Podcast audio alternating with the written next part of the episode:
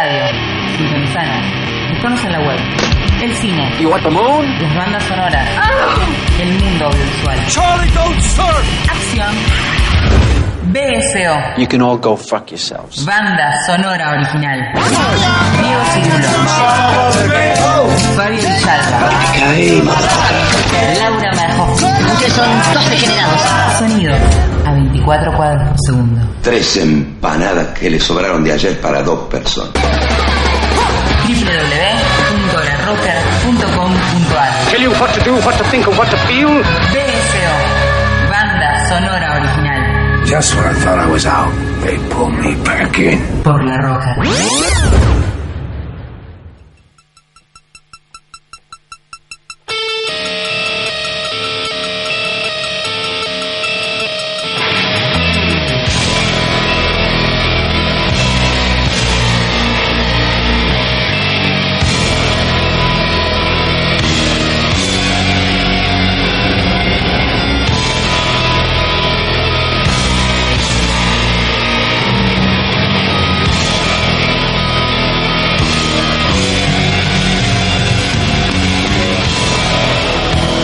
Señoras y señores, bienvenidos al primer programa de BCO del mes de noviembre. Estamos escuchando a Halloween con el tema Halloween. Ay, parece bastante obvio.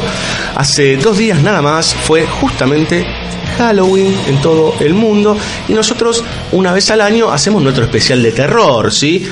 ¿Quién mejor para hacer el especial de terror o el capítulo dedicado a el terror durante el año? Es el amigo Mariano Morita. ¿Qué haces, Mariano? Hola, eh, nada, siempre me cuesta empezar a hablar. Vi luz y pero, entré. pero vi luz y entré y siempre agradecido de poder venir a charlar un poco de cine. Está Este, el, el compañero Mariano y también vino alguien eh, acá, no, no sé para qué. Eh, ¿Cómo le va, Villalba? Hola. Ya entendí todo, ya entendí por qué vino, ya entendí por qué vino. Necesitamos nuestra cuota de humor De Ultratumba. de ultratumba, exactamente. Uh, Sí, que sería como humor negro, ¿no? Este, mm, Grisácea. ok, grisáceo. Eh, bien, señores, hicimos nuestro nuevo compilado de películas, sí, de terror durante el año 2017. Algunas, evidentemente, van a ser del año 2016, que se estrenaron a posteriori en nuestro país. E hicimos un listado de, de- de los que serían las películas más destacadas, tanto por el bien como por el mal, podríamos decir, este, dentro de este camino del género de terror. Y buscamos algunas variantes. Tenemos un buen puñado de películas durante esta noche que intentaremos desarmar, desguazar, pensar, criticar, charlar con los compañeros aquí presentes. 11 32 83 98 22 es el eh, teléfono de la Rocker para que nos manden sus WhatsApps los que quieran. Eh, mensajes arroba larocker.com.ar es nuestro mail y si no nos buscan en Facebook o en Twitter como BSO La Rocker. Este primer bloque arranca con un combo de películas. Eh, juntamos a. Bueno, son las dos primeras que la van a ligar, pobrecitas, diría yo, ¿no, Mariano? Eh, no sé si tanto. Ah, eh, hemos, el año pasado me parece, eh, nos la agarramos con unas un poco más fuertes quizás. Eh, A mí estas no me, no, me, no me terminan de... Por ahí uno ya está anestesiado quizás, entonces quizás eh, no, no se siente tan terrible, pero eh, son también muy distintas. Eh, Sí, sí, sí, sí. Sí, pero eh, creo que tanto Raw del año 2017, dirigida por Julio Ducournau, que es una mm, ópera prima, como It Comes at Night de Trey Edward Schultz, ambas dos este, entran dentro de una categoría de películas que, bueno, que es, es como vos decís a veces como esta idea del terror fino, Mariano. Sí, como esta cosa del el terror eh, dirigido a un público que suele no ser el público que le gusta el terror, sino como un público que, así lo voy a decir medio peyorativamente, pero se- que se siente más como superior al género terror, entonces es como que si no parece terror y parece algo de una categoría mejor, es como mejor, como que viene alguien a enseñarle al terror cómo debería ser. Eh, hay que eh, refinarlo, hay que depurarlo. Claro, como pasarlo por una. llevarlo a la universidad.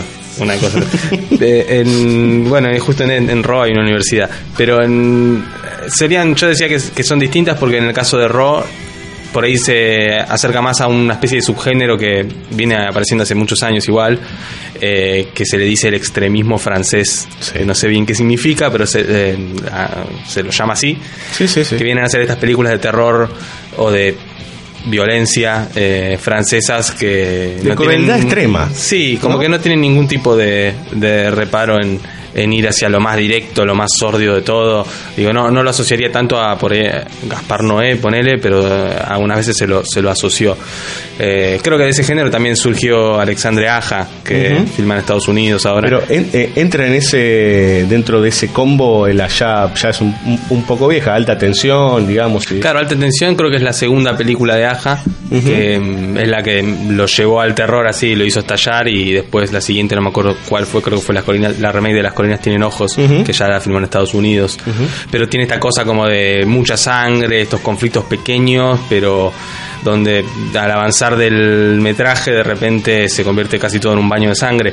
En el caso de Raw hay como una cosa específica que de, de propuesta de entrada está que es esta idea de comer carne humana, el canibalismo y de una cosa que decían medio como publicidad era que en los cines la gente se había gente que se desmayaba, no sé por qué, no sé si lo sacaron de, de lo que decían del exorcista, pero esta cosa como de que la gente es insoportable ver la película de lo de lo virulenta que es en relación a, a ese tipo de cosas. A mí no me pareció tan así, pero como que se nota una cosa una cuestión con la película que es que intenta todo el tiempo ir hacia la imagen que más impacte visualmente, hasta ponen, no sé, alguien que le chupa el ojo a alguien, Sí, ese sí. tipo de cosas, eh, como un intento de... También eh, en- entre los personajes femeninos, esa escena donde hacen pis y que se ve como que hacen pis de verdad, o cuando se saca, el- se saca el pelo del, del estómago en una toma que claramente a la actriz le metieron algo en el estómago y se lo está sacando, como una especie de, de shock en relación a lo explícito de estar filmando algo en concreto de lo que no puedes escapar. Em, Sí, me parece que, a ver, particularmente, para el que no conoce Raw, es una película de estudiantes, podríamos decir. De, a- para mí esto es lo que tiene, digo, en ese sentido, para criticar a Raw. Es una película que en definitiva eh, está todo puesto casi como en términos de, bueno, queremos hablar de esto, porque queremos hablar de la anorexia, bueno, queremos hablar de el consumo de carne animal, bueno, entonces está todo puesto y estructurado y a la vista, este, casi como una terapia de shock, digamos. Siempre algo que es interesante por ahí para contrastar es que en las, en las películas de terror está bueno ver, suele ser siempre en los primeros momentos, en la primera escena quizás, donde está algo que hay que es clave siempre, que está bueno después para contrastar con el resto de la película. En esta película, la primera escena, eh, o la primera secuencia, ahora no me acuerdo precisamente, pero están comiendo ella con la familia, Sí, la escena del puré. Claro, está en una especie de bomba de papa, está comiendo no sé qué, y de repente ve que tiene carne adentro, como que le encuentra... Una albondiguita. Sí, y de repente lo empieza a escupir, y es como, uy, qué horror, me comí un, soy vegetariana y me comí un pedacito de carne.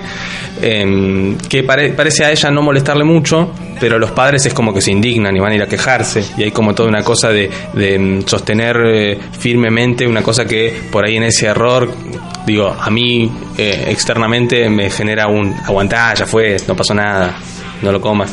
O- Claro, o- te da asco, nada más. De hecho es lo que la piba le pasa, es como que dice, bueno, qué asco, pero vaya, ya fue, mamá, basta. Claro. Hay como una, una cuestión con eso, pero claramente ese es el planteo inicial eh, con la película, una especie de relación con lo que se come o con cierta física de lo que se come, que después de alguna manera sería desplazada a lo largo de la película. En ese sentido, el planteo puede ser interesante. El tema es que después quizás algo de, lo que pasa con cada uno de los personajes, cómo se vinculan y, y cómo es la forma de, bueno, te muestran el tema de los caballos y cómo en realidad son operados y ciertas discusiones también que tienen entre ellos, da un poco a entender que finalmente cada personaje y cada situación es más, esto sirve para que signifique tal cosa, entonces el comer carne humana eh, viene a ser el desplazamiento estético por ahí de lo que sería la relación que ella tiene con esa carne. O sea, le punto- repegando, me di cuenta ya. Sí, Yo pensaba que no le íbamos a pegar tanto. Bueno, bueno, pasemos a la otra, pasemos a la otra. Pasemos a la otra. Raw es un, es un tremendo éxito. O sea, seguramente Julia Ducournau vaya a filmar a Estados Unidos este, con la chica esta, con la actriz, que tenían un corto previo por el cual terminaron haciendo esta película, etcétera, etcétera. Mariano está clavándose un mate espectacular. Sí, eh, con carne humana. Con carne humana. Sí, un poquito. Pero del otro lado, así como hablamos de esta cuestión de la- lo asquerosito, bellamente fotografiado en Raw, también está bellamente fotografiado y con un esteticismo sublime, podríamos decir. Ahora Mariano me va a tirar con un pizza, con un borrador por la cabeza.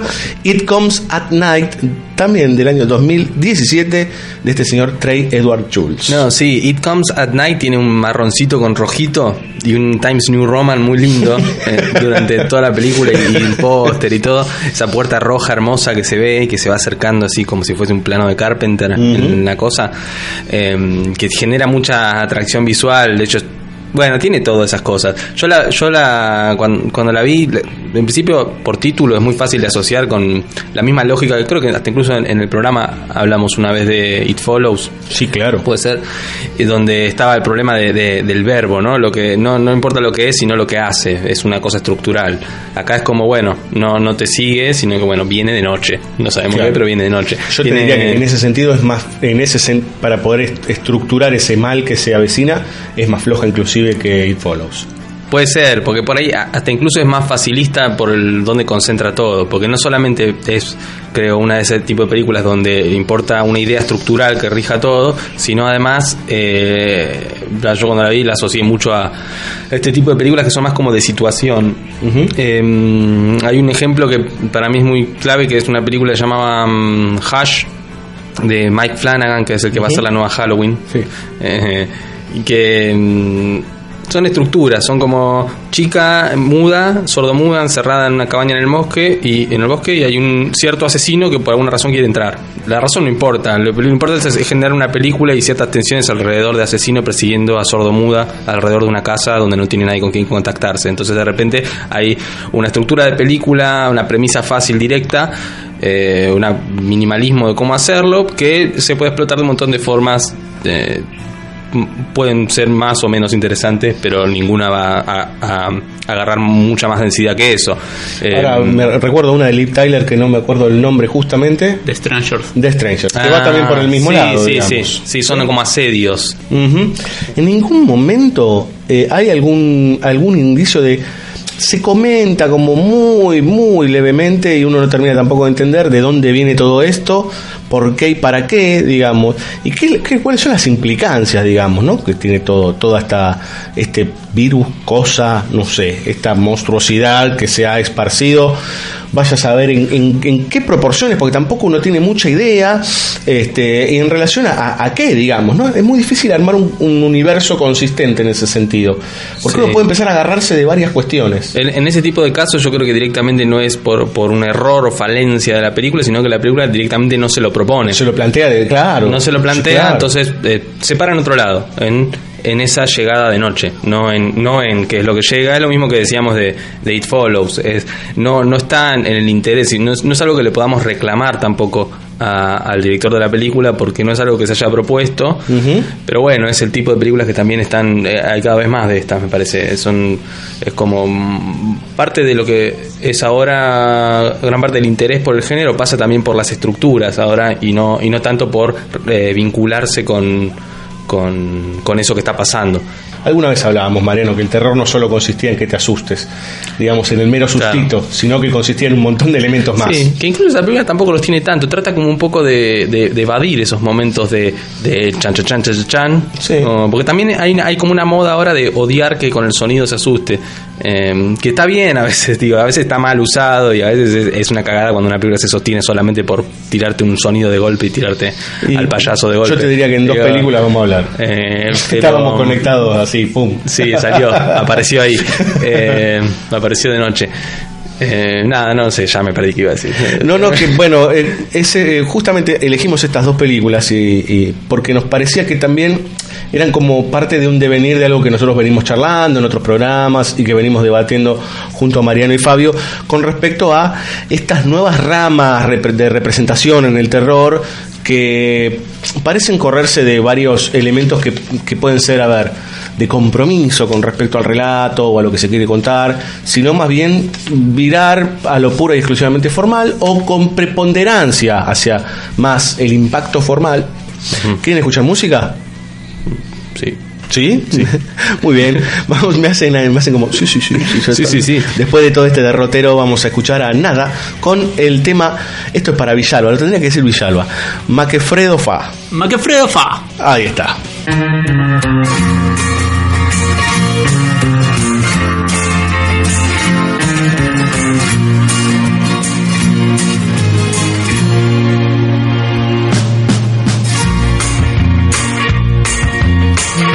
Il sole è stanco a letto presto se ne va, non ce la fa più, non ce la fa più. La notte ha denso scende con le sue mani fredde su di me. Ma che freddo fa, ma che freddo fa.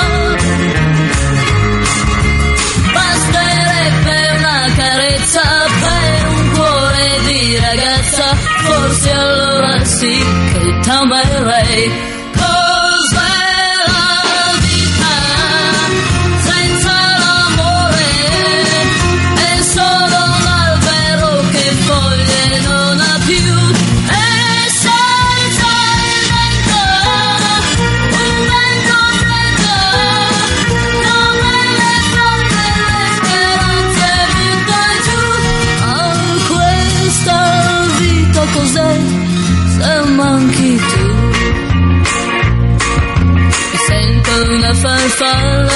Sui fiori non vola più, che non vola più, che non vola più.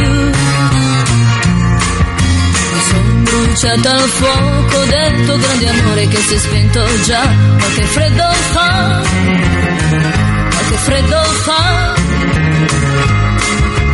Tu ragazzo mai delusa dal mio viso quel sorriso che non tornerà.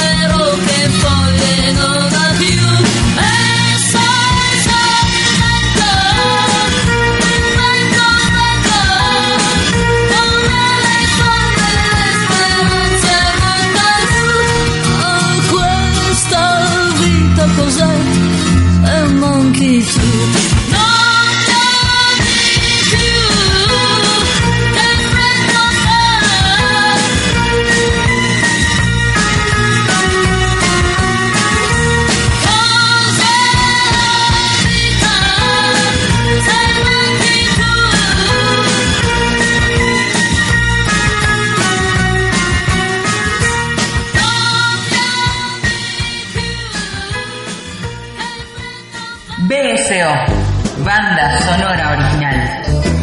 ¿Pero qué pasa? ¿Por qué tanto escándalo? Los veedores. Cuando se supo, se produjo la corrida. Y ahora todos quieren sacar su plata. Bueno, pero esto hay que pararlo.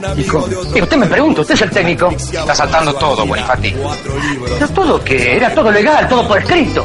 ¿Y los contactos que tenía Arteche? Se cortaron. Arteche la peleó hasta las últimas. ¿Pero qué peleó que se estuvo conmigo en Mendoza hasta esta mañana? Desde el viernes que no hay nada que hacer, Bonifati. Era, era todo grupo. Arteche se estaba rajando. ¡Arteche y la puta madre que te parió! BSO, ¡La puta madre que te parió! www.bsoradio.com.ar ¡La puta madre que te parió! Facebook, BSO La Rocker. Twitter, arroba BSO La Rocker. ¡Arteche y la puta madre que te parió!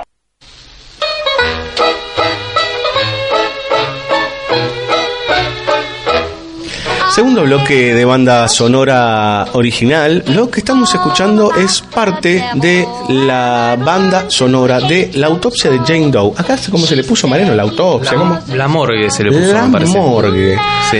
Ok, André Ovredal, Ovredal es el, autor, un director noruego, sí, que tiene un par de películas previas. Una suerte de Cloverfield Controls tiene antes de esta Ah, película. mira, no, yo no, yo no vi ninguna de las anteriores. ¿eh? Una cosa rarísima, rarísima, que parece que en Noruega fue como una verdadera explosión y por eso los norteamericanos dijeron, venga, Venga y haga. y sí. a venga y haga. E hizo esta película del año 2016, de los últimos meses del 2016, que se estrenó aquí este, a principios de este año. Sí, sí, en abril más o menos estuvo un ratito en los cines. Eh, para mí fue una sorpresa esta película, yo no me esperaba, yo había eh, estado medio así pispeando un poco lo que en, en las listas de mejores del año de películas de terror, en, en, en, no sé, en, blogs o distintos medios norteamericanos y vi que muchos hablaban de esa película, entonces dije, bueno, vamos a verla, a ver qué pasa, y de hecho la- me la conseguí para ver antes de que se estrene acá en cine, Eh, y me sorprendí para bien, me- me pareció que es una película muy pequeña, muy muy con poca con pocas pretensiones pero que termina gracias a eso quizás eh, siendo muy sólido con algunas de las cosas que cuenta que me parecen que están muy bien Eh, la película parte de la idea de un- este cadáver misterioso que aparece eh, en una escena horrible de crimen eh, de una mujer totalmente intacta. Que tiene un par de reminiscencias a Masacre en Texas, ¿no? Ese comienzo. Puede ser, claro, sí, Hasta sí, con sí. el jueguito de la música. Ahí hay algo ahí muy de coté, está entrando en Masacre en Texas. destellos fugaces de, de masacre. Sí, sí, Como- sí. Y encuentran esta, este cadáver que, eh, bueno, hay que hacer una autopsia, no tiene nombre, no se sabe quién es, por eso también el nombre Jane Doe vendría a ser como el, es ¿cómo el- decir? el Juan Pérez de acá. Claro, Juan Pérez, X persona, es como persona sin nombre, desconocido. Pero Jane Doe viene a ser una especie de modelito desnuda, intacta, eh, eh, con los ojos así como muy claros y tiene como una especie de estetización muy importante de lo que es el cuerpo, que es un factor que yo considero que es un factor de explotación, digamos, de cine de explotación. Te pones al, al- al cadáver de, la, de esta chica en el póster y genera una especie de morbo atractivo que la, la- la asocia mucho a la película al cine de explotación. El tema es después cómo, bueno, si con eso va a ser puro morbo si va a ser algo interesante con eso. Y yo creo que la película lo, lo termina haciendo, digamos, hay este, este padre e hijo que están en esta morgue que tienen en la casa, tienen una especie de morgue medio tradicional, como que te diga, medio artesanal, donde ya no son una especie de hiperclínica gigante que hacen autopsia, sino que es una especie de oficio que tiene la familia. Y después una morgue de pueblo, digamos, ¿no? Claro. Y son los que se van a encargar de hacer esta autopsia, en donde en medio de toda la trama, bueno, van viendo problemas que tienen que ver entre el destino del hijo de ver si va a pertenecer al oficio de la familia o si se va a abrir a, a nuevos horizontes. Pero dentro de todo esto se va descubriendo cuestiones del cuerpo, que es misterioso, que, que claramente las- lo que van encontrando en el cadáver no no se puede contrastar bien con ninguna ley eh, física médica conocida, sino que de repente parece, no, parece como si lo hubiesen incendiado por adentro, pero sin que se queme por afuera, o cuestiones así que son medio fantásticas. Sí, está, está muy interesante cuando dice, tiene los pulmones quemados y dice, ni un fumador fumando 10 atados por día durante 30 años podría tener los pulmones así. Claro. ¿No? Es como, no, no, no pueden comprender lo que está pasando con ese cuerpo, que es el único que no tiene ningún tipo de rastro de nada superficialmente. El resto de los muertos que están en esa casa están todos destrozados. Claro, y en el medio vemos un montón de lo que es cómo manipulan el cuerpo. De repente, bueno, es esta, esta cosa muy objetual. Eh, no regodea mucho en, lo que es eh, mostrar el cadáver, pero sí es muy clínico con cómo se lo abre, cómo se le sacan cosas, cómo se lo estudia, digamos. Cada momento donde estamos muy cerca en la cámara de algo gore. Eh, siempre parece justificado por el, el descubrimiento que ellos tratan de todo el tiempo dilucidar ahí. Eh, y eso le hace una película muy cuidada, más allá de que está este elemento de explotación que después me, me parece que lo que se revela, que po- me imagino podemos revelarlo acá. Eh, sí. Vos no cuando vos lo vayas a decir algo, yo digo alerta spoiler y ya está. Alerta spoiler, descubren que de una forma un poco medio gratuita, pues, es una película bastante clase B, por decirlo de alguna manera, con lo cual algunas cosas de la narración están un poco cuidadas, pero con un núcleo interesante. Descubren que eh, era una mujer perseguida por bruja, que fue mutilada y, y- y torturada de formas eh, eh, horribles, fue quemada, fue, no me acuerdo ya todas las cosas que le hicieron, pero le hicieron muchas. La lengua. Eh, a las mujeres que se las creía brujas en aquel momento. Con lo cual empezamos a ver que después muchas de las... porque el cadáver empieza a generar como fantasmas que aparecen y situaciones así eh, amenazantes en, eh, en el espacio de la morgue. Vemos que mucho del poder que el cadáver ejerce viene a ser una especie de resultado de toda la carga violenta que ese cuerpo sufrió. Con lo cual la relación con el cuerpo como objeto, la idea de la mujer perseguida por bruja, eh, atormentada, violentada, eh, tomada y utilizada, manipulada como una cosa, eh, es un poco también un poco respuesta a toda la relación que quizás como espectadores, o hasta incluso viendo el póster de la película, tenemos en relación con ese, con ese tipo de cosas. Y en ese sentido me parece que la película da vuelta esa, ese carácter de explotación y lo usa, lo usa incluso de una forma crítica, porque nos, nos obliga a, a- que volvamos a replantearnos cuál fue esa relación objetual con el cuerpo. En, en- y lo que, a pesar de ser una película chiquita, eh, tiene algo que me parece más valiente por ahí que un- voy a mencionar dos películas eh, más o menos recientes donde algo de la brujería o de la mujer maligna eh, aparece, que son una es la bruja, eh, que, Aquí le hemos dado con que le ganas. que le hemos dado. Eh, y otra es eh, The Hateful Eight de Tarantino, donde en las dos me da la sensación de que vemos el proceder en tiempo presente, ¿no? De, incluso son dos películas de época, donde, la- donde hay una mujer que es víctima de una serie de acusaciones y de y de también violencia de alguna forma que termina conduciendo en convertirla, en el caso de la bruja, en bruja. eh, y en el caso de, por ahí más eh, desplazadamente, pero en el caso de la película de Tarantino, hay algo donde se va volviendo un demonio casi. eh, el personaje de, ah, ya me olvidé el nombre de la actriz también. Jennifer Eh, Jason Lee. Jennifer Jason Lee. Se, se termina volviendo como una especie de diablo. Bien, ¿quiere escuchar música, compañeros? ¿O podemos decir algo más de.? ¿No? Yo solamente agregar que en referencia a lo que dijimos de las otras dos películas, esta es una que encierra para expandir y que eso se da a partir de los elementos que ponen en discusión los dos protagonistas con respecto a ese cuerpo. Como las otras no se animan a tomar una decisión sobre eso que está sucediendo, no sé, en It Comes at Night con respecto a la enfermedad, cómo funciona, qué, qué trae esa No se lo enfermedad. proponen. Para mí no se lo proponen directamente. Claro, pero me parece que en eso hay- está la lógica, sin conocer al director, eh, está la lógica de cuanto menos te digo, más libre vas a ser. Y muchas veces eso es al revés.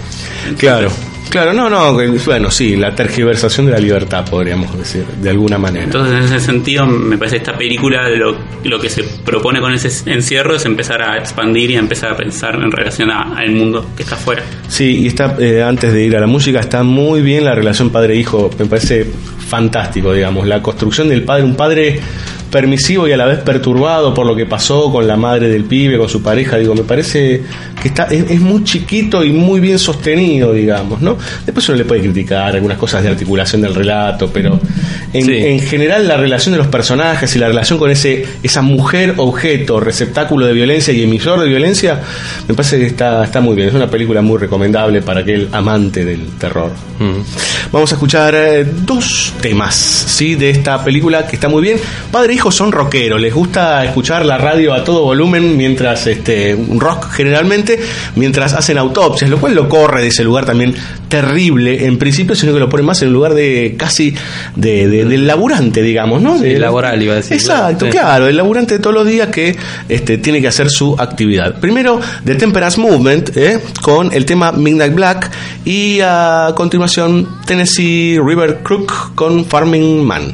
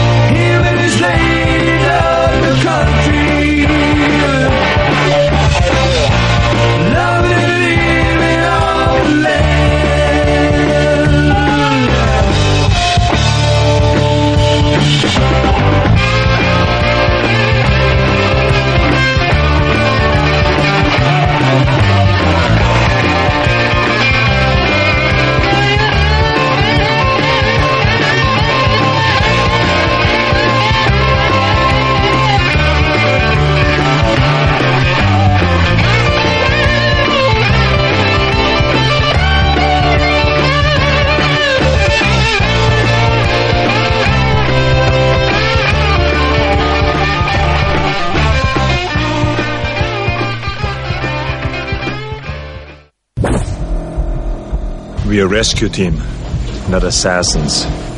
Now, what do we gotta do? BSO, banda sonora original. Billy, what the hell is wrong with you? You're hit. You're bleeding, man. I ain't got time to bleed. What's the matter? The CIA got you pushing too many pencils?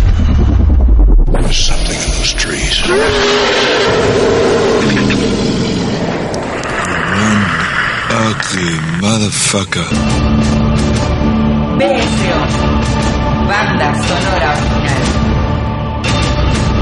Por la roca. Get to the chopper!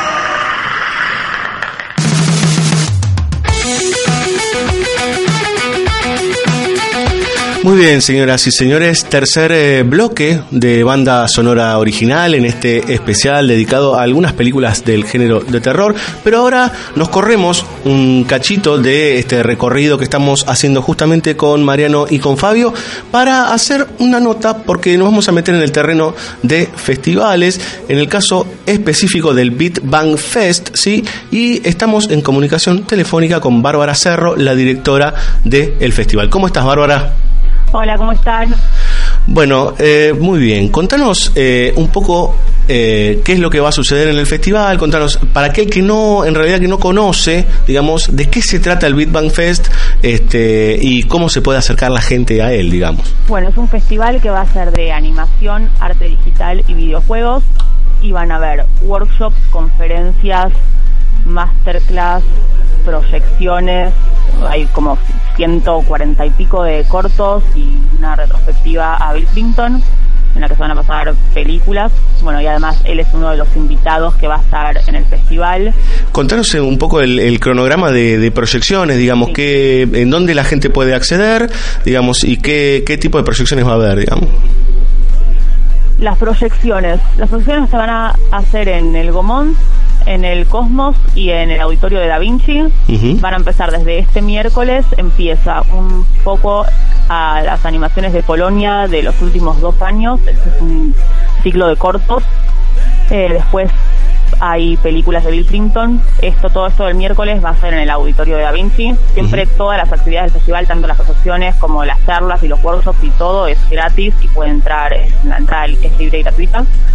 Eh, después el jueves de proyecciones hay también en el auditorio de Da Vinci más películas de Bill Clinton, un ciclo que va a ser un poco en stop motion, eh, un compilado de una serie que hizo Juan Pablo Zaramela que se llama El hombre más chiquito del mundo. Ah, la, eh, la- hizo en Francia, ¿verdad? Sí. Y también va a estar eh, el nuevo corto de Don Hertzfeld, eh, que hizo World of Tomorrow 2, que es la segunda parte del corto, bueno, World of Tomorrow 1, que salió hace dos años, que estuvo nominado al Oscar, y bueno, esta es la segunda parte del corto que salió hace un mes y que va a ser medio un estreno latinoamericano. Así que también, bueno, eso se va a pasar el jueves y también el jueves va a estar Bill Clinton en el Gomont dando una charla en la cual va a proyectar sus cortos, varios de sus cortos, como una selección que hizo él, además de estar haciendo dibujos en vivo. Eso sería el jueves. Después, el viernes también hay en el auditorio de Da Vinci, un- es- vuelve a repetirse el foco en Polonia y el foco en stop motion lo de Saramela, eh, el, hombre más chiquito del mundo, más de vuelta lo de Don Hertzfeld, y después también van a haber cortos universitarios. Eh, y en el Gomont va a haber una charla por los 100 años de la animación argentina que se cumplen este año y eh, van a dar una charla Juan Valiente, Irene Bley y Raúl Manrupe durante una hora en la que cada uno va a estar exponiendo distintos temas. Juan Valiente va a exponer sobre...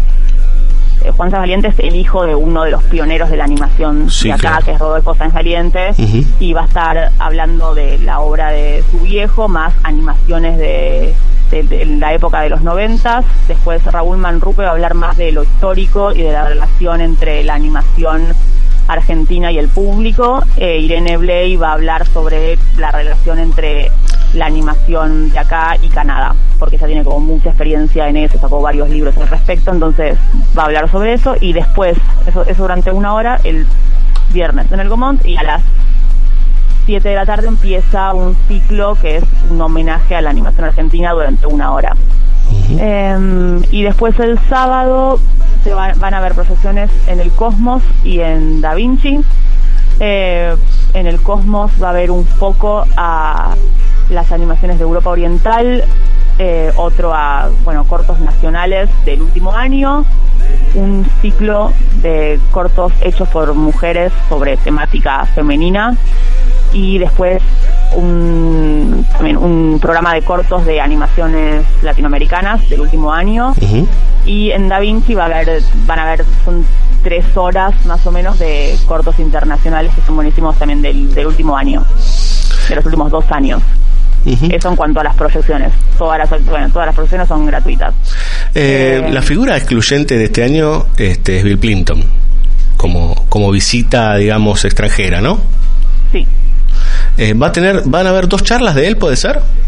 Sí, va a haber una charla del, en el Gaumont el, este jueves a las 6 de la tarde, de 6 a 8, y después va a haber una el sábado de 5 a 7. Va a estar dando también una charla, eh, va a ser en realidad la misma charla, solamente que el sábado se va a quedar más tiempo respondiendo preguntas y también se va a quedar mm, más tiempo después haciendo dibujos para todo el mundo. Eh, aparte de esto va a haber masterclass y va a haber este workshops, digamos, este, en los distintos días, ¿verdad? Sí. Sí, van a haber workshops de las distintas áreas que abarca el festival. Va a haber, van a haber workshops de, de videojuegos, de hacer guion para videojuegos, de arte para videojuegos, de animación. Hay uno que es de animación 2D que lo va a dar Ayer Blasco. Mm. Otro de mm, animación experimental sobre plano que se hace como con unas mesas que están retroalimentadas y es en stop motion. Entonces va sacando foto que está puesta la cámara en cenital y se hace con distintas técnicas, con arena, con plastilina, con recortes y va a haber después un workshop de armado el sábado que lo dan los chicos de Tamandúa y mm, eso creo que de animación y después de ilustración. Hay uno de diseño de criaturas fantásticas que lo va a dar Salvador Sanz el sábado también de 2 a 4 ¿Puede ser que haya una fiesta de arcades, Bárbara? Hay dos fiestas de arcades. En realidad hay una que es como más eh, exclusiva, que va, va a ser durante el cóctel, que se va a dar el, que va a ser el jueves. Y después la otra es el viernes a la noche en el Arcade Social Club, que queda por Palermo, por Villa Crespo. Sí. Y ahí, ahí se ha invitado todo el mundo. Un Fantástico. lugar de arcades, hay, hay arcades ahí, ahí también vamos a estar proyectando cortos y pasando música. Espectacular. ¿Tenés eh, o, o tienen en el, en el equipo del Big Bang eh, expectativas particulares para esta nueva edición del festival? Y es la primera vez que se va a hacer, que, que se hace tantos días el festival, porque las demás veces fue durante un día. Entonces, este año hacer cuatro días, nada, esperamos que vaya muchísima gente porque, por- sobre todo porque viene Bill Clinton, pero además todas las charlas están buenísimas, todas las proyecciones también, es una selección que, que hicimos muy mm, meticulosa de lo que nos parece lo mejor de la animación de todo el mundo y de acá. Eh, y bueno, todos los workshops, todas las charlas están buenísimas, así que creemos que va a haber mucha gente, con lo cual, si bien la entrada es libre y gratuita, recomendamos a la gente ir lo más temprano posible porque la entrada es hasta agotar la capacidad de la sala.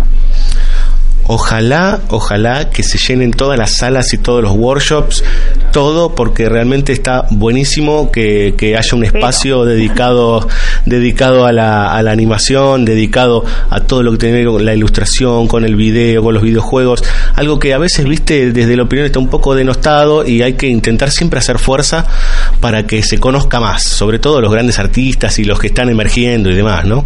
Sí, totalmente. Para, espero que, que le vaya muy bien al festival. Desde el Inca llamaron para decir que les encanta el festival, pero a todos les encanta el festival, pero nadie pone plata. Claro, es, es todo totalmente autogestionado, ¿no, Bárbara?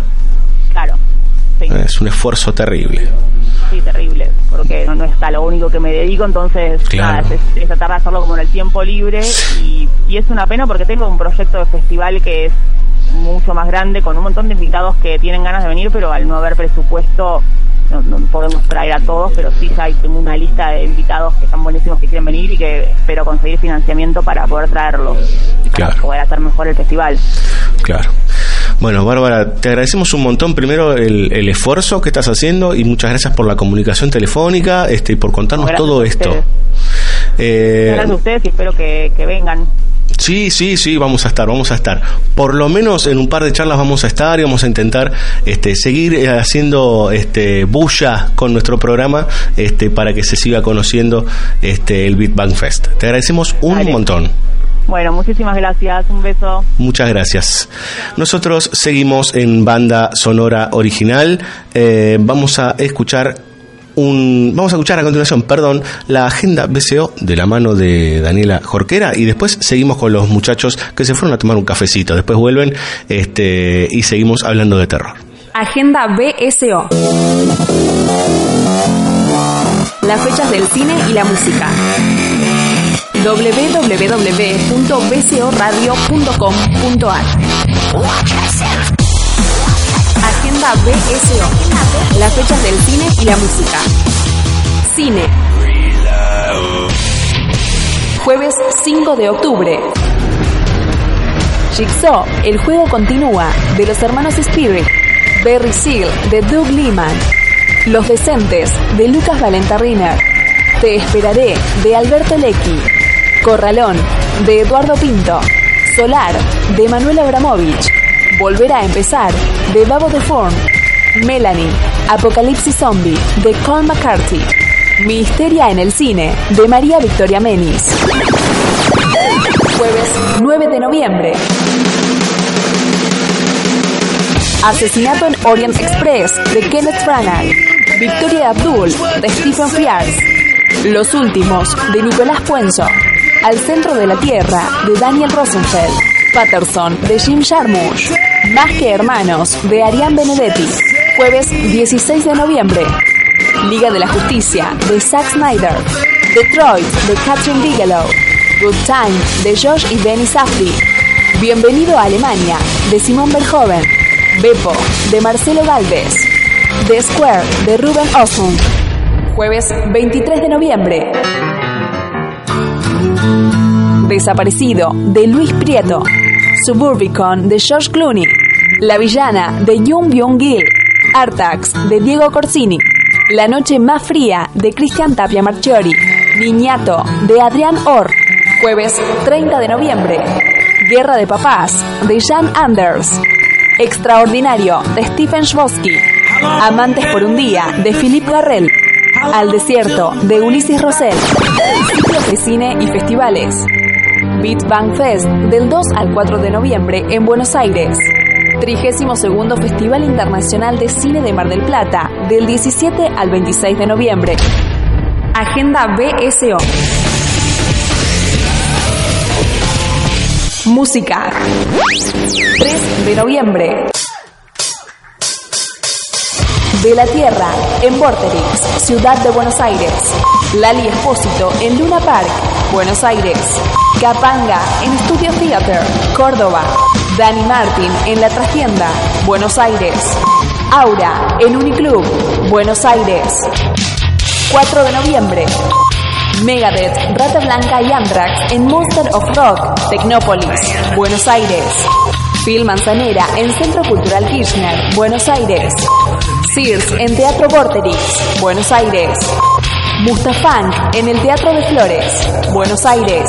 Avias Pornus en Uniclub, Buenos Aires. Bulldog en Teatro Barça La Ópera, La Plata, 5 de noviembre. Anthrax en Plaza de la Música, Ciudad de Córdoba. Heffron Drive en Niceto Club, Buenos Aires. Perota Chingó en Ciudad Cultural Conex, Buenos Aires. 8 de noviembre. Jimena Barón en La Trastienda, Buenos Aires. Satiricón en Uniclub, Buenos Aires. 9 de noviembre.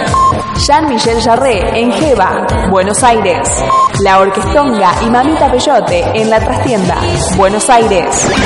10 de noviembre. Green Day en Vélez Ángel, Buenos Aires. Walter Jardino y Ronnie Romero en Teatro Vorterix, Buenos Aires. La Mississippi en XLR Club, San Miguel. Carca en Caras y Caretas, Buenos Aires. Roberto Petinato en Bebop Club, Buenos Aires. 11 de noviembre. PES en Teatro Vorterix, Buenos Aires. Doble Fuerza en The Roxy, Buenos Aires. Nahual en Estadio Obras, Buenos Aires. Silla y Ramone en Palermo Club, Buenos Aires. Zack Sabbath en Group, Buenos Aires. Personal Fest en Club, Ciudad de Buenos Aires. Agenda BSO. Las fechas del cine y la música www.bcoradio.com.ar Intertexto. Tu emprendimiento necesita una mano. Necesita una mano. Intertexto. Consultora cultural. Te simplificamos la vida administrativa, contable, impositiva, de organización financiera y de gestión. Intertexto. Intertexto. Si tenés un emprendimiento cultural, llámanos. 53682696. 53682696. O visitanos en intertexto.com.ar. Intertexto, consultora cultural. Donar sangre no produce ningún daño al organismo ni contagia nada. Se utilizan materiales estériles y descartables. Donar sangre es necesario, salva vidas. Súmate a la campaña para llegar a un millón de donaciones de sangre este año. Te necesitamos. Prendas personalizadas. Bajo Mundo. Facebook.com. Barra Bajo Mundo Ropa. La tienda del rock. Remeras, tazas, libros, pines. Diseños exclusivos de tu banda favorita. Envíos a todo el país. Todos los chicos tienen remeras rockeras. Hacé tu compra en latiendadelrock.com.ar. Una remera rockera para vos. Latiendadelrock.com.ar. Los niños de las comunidades indígenas necesitamos para ir a la escuela. Y también nos hace falta para estudiar. Además, muchos nos tenemos para conectarnos y sobre todo para jugar como todos los chicos. Los niños, niñas y adolescentes indígenas necesitan muchas cosas, pero empecemos por escucharlos. Ignorarlos contribuye a su exclusión. Hagamos que sus derechos se cumplan. UNICEF.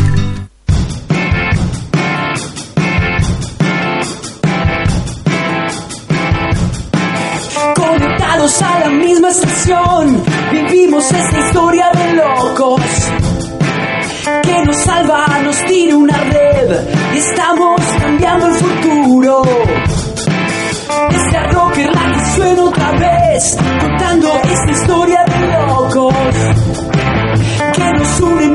misma canción, la que acaba en la red social rock. Y hay muchas cosas por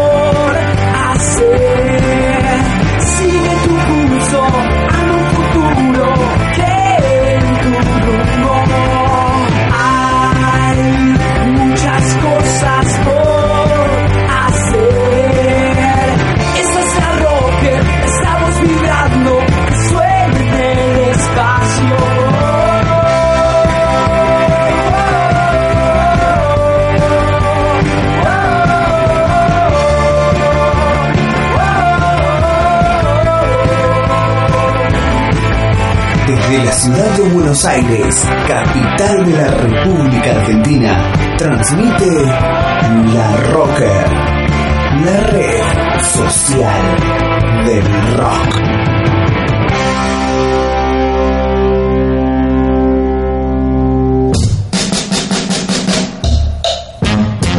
Y estamos aquí nuevamente en el canal de la mujer con el doctor, el sexólogo Nelson Gómez, ya conocido en nuestra casa, porque ya cuánto es, la cuarta vez que viene, quinta, Es mucho. hace mucho. El doctor tiene muchísimas cartas que llegan a nuestros estudios y sigue la pregunta de la gente para saber qué pasa con la sexología y específicamente en la adolescencia, doctor. ¿Puede comentar algo sobre ese tema? Sí. Está pensando. Sí. Ese yo quería hablarle a todos ustedes.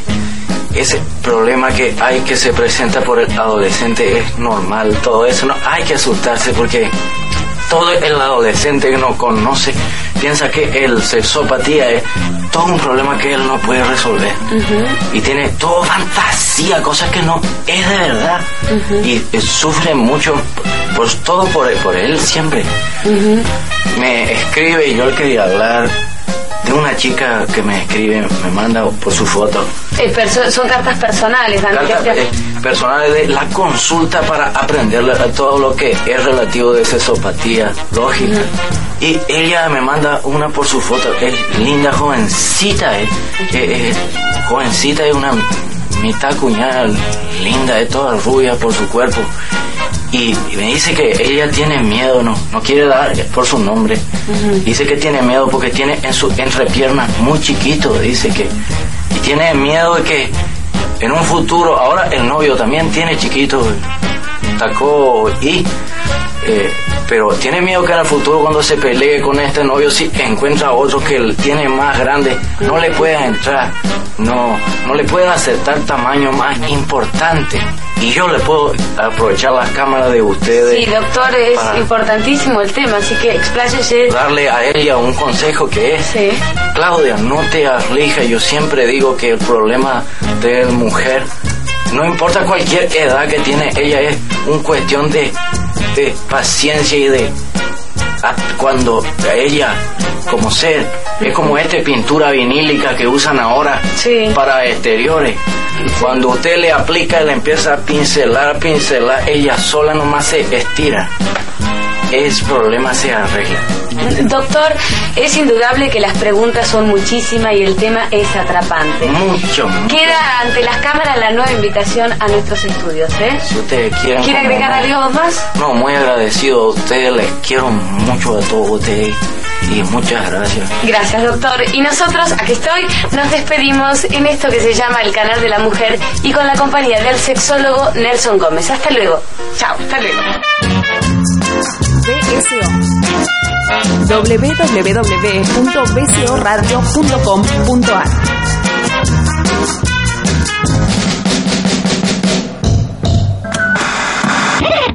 En la Rocker te recomendamos series. Hoy, Transparent.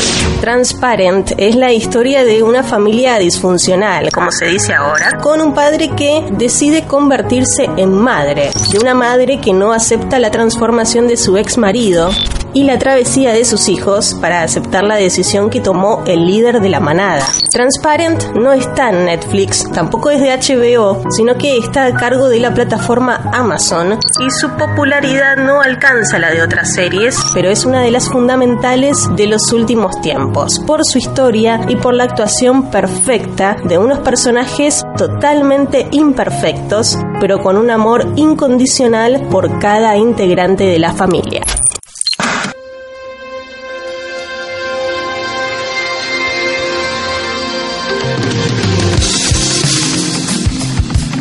Muy bien, señores, tercera película de la noche. Ahora sí se va a armar la podrida con esta película.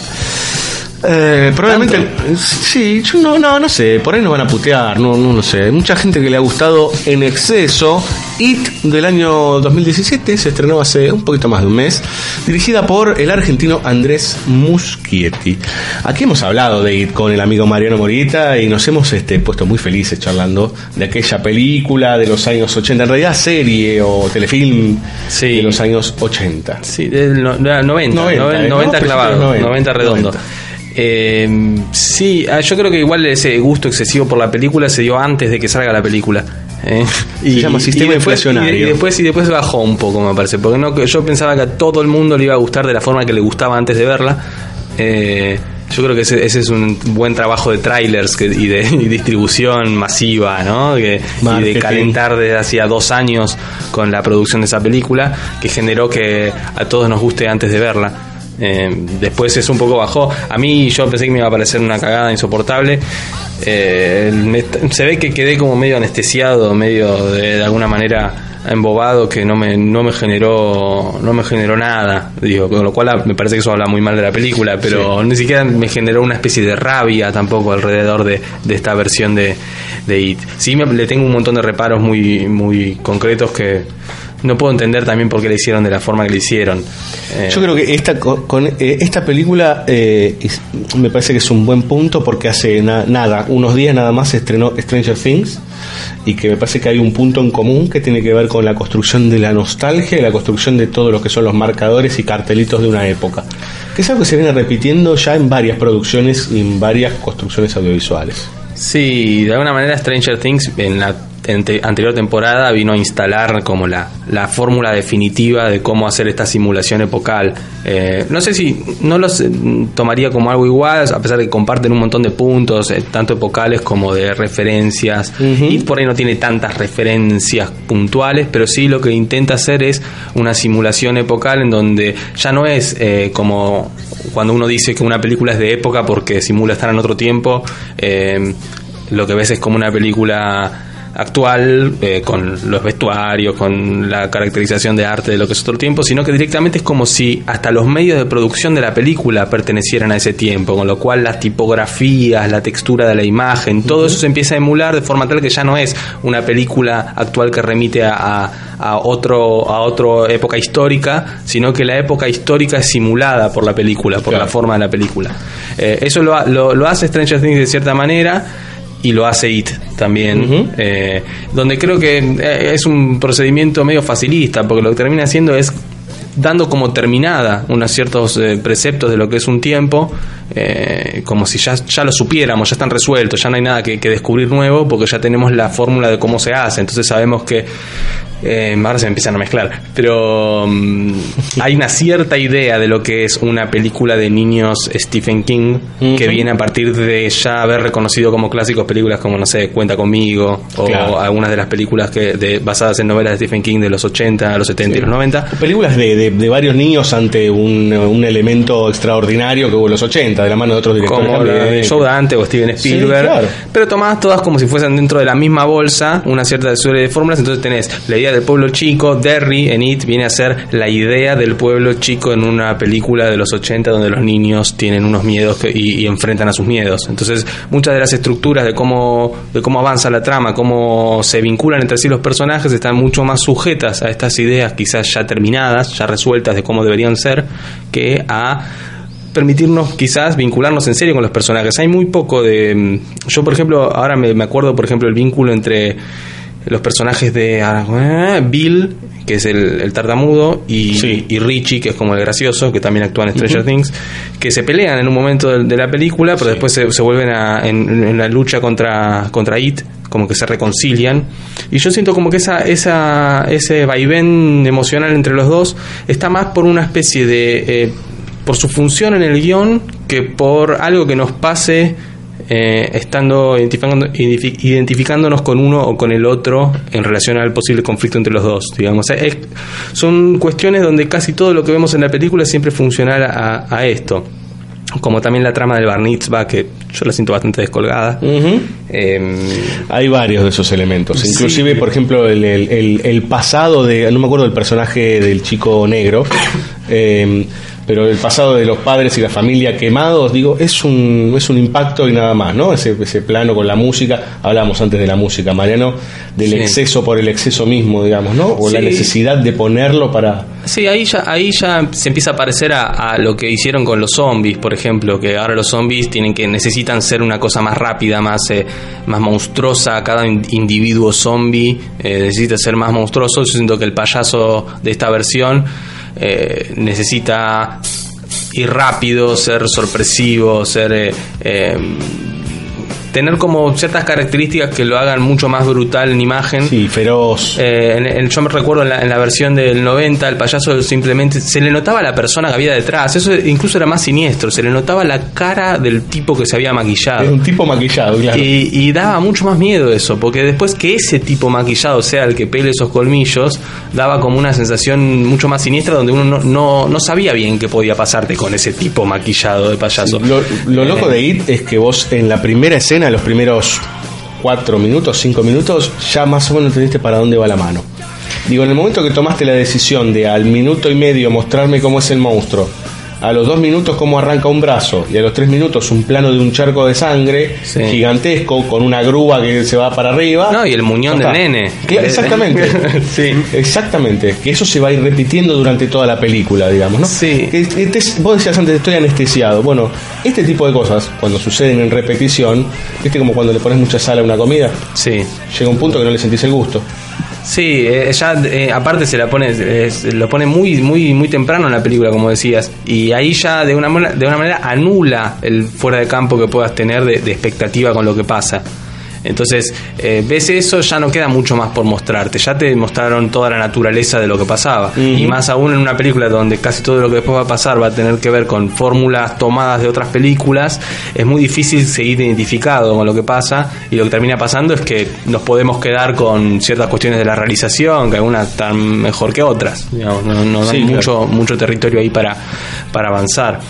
Sí, es, es, es muy difícil eh, en cuanto ya se te instaló eso, digo, y al- encima lo que sucede es que a los, a los dos minutos de eso que decíamos de la escena con el nene, con este, ¿cómo se llama? Con Georgie, a los dos minutos tenés otra, y a los dos minutos tenés otra más, y a los tres minutos tenés otra más, y entonces ya a los 15, 20 minutos de película ya tenés un compendio que podés tirar para el manteca al techo, digamos, ¿no? Sí, y en relación a eso, mm, a mí me parecía como muy extraño cuál era la lógica interna de cómo se manejaba It o Pennywise, porque si en todo caso puede hacerle eso a Georgie en un segundo, en el arranque, después no se entiende cuál es la lógica de jugar con esos niños cuando les puede hacer eso tranquilamente. No, no entendés básicamente el sentido que subyace sobre ese It, de cómo se maneja en el mundo, y entonces em- empieza a estar todo como muy... eh, al libre albedrío de lo que quiera hacer o no el director en, te- en determinado momento. Claro, aparte, que- aparte es no entender algunas, algunas reglas del género en ese sentido. Digo, por ejemplo,